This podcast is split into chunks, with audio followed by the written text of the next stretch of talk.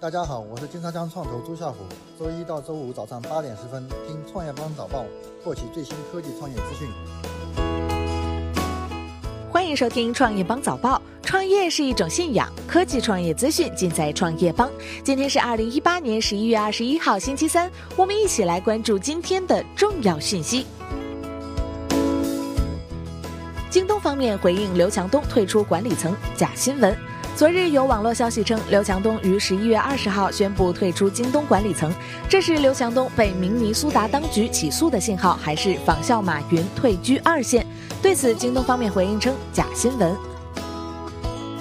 拼多多黄峥称，山寨名牌已全部清理。在财报电话会议上，拼多多创始人兼 CEO 黄峥正面回应了部分商家傍名牌的问题。上市后，拼多多共计被媒体和公众点名涉及的山寨和傍名牌现象的品牌共计五十余个。仔细调查发现，其中二十多个从未在平台出现过。对其余三十多个涉及假货和傍名牌的产品，平台已全部完成清理工作。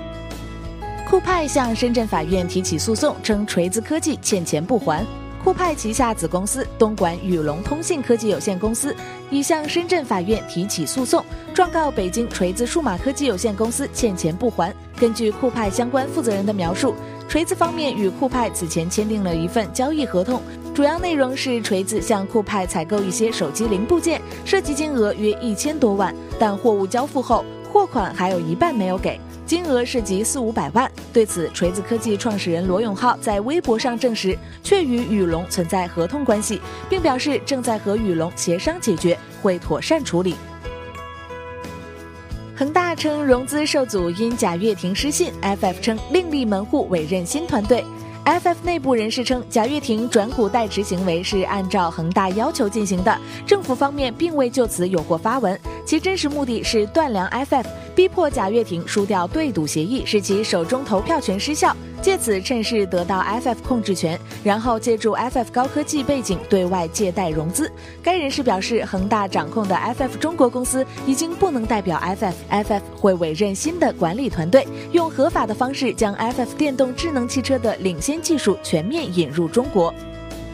抖音十一月累计清理四万三千九百零八条视频，永久封禁五万一千五百四十个账号。抖音近日公布了今年十月对违规账号及内容的处罚通告。通告显示，二零一八年十月一号至十月三十一号，抖音平台累计清理四万三千九百零八条视频，三万五千五百三十八个音频，四百九十六个挑战，永久封禁五万一千五百四十个账号。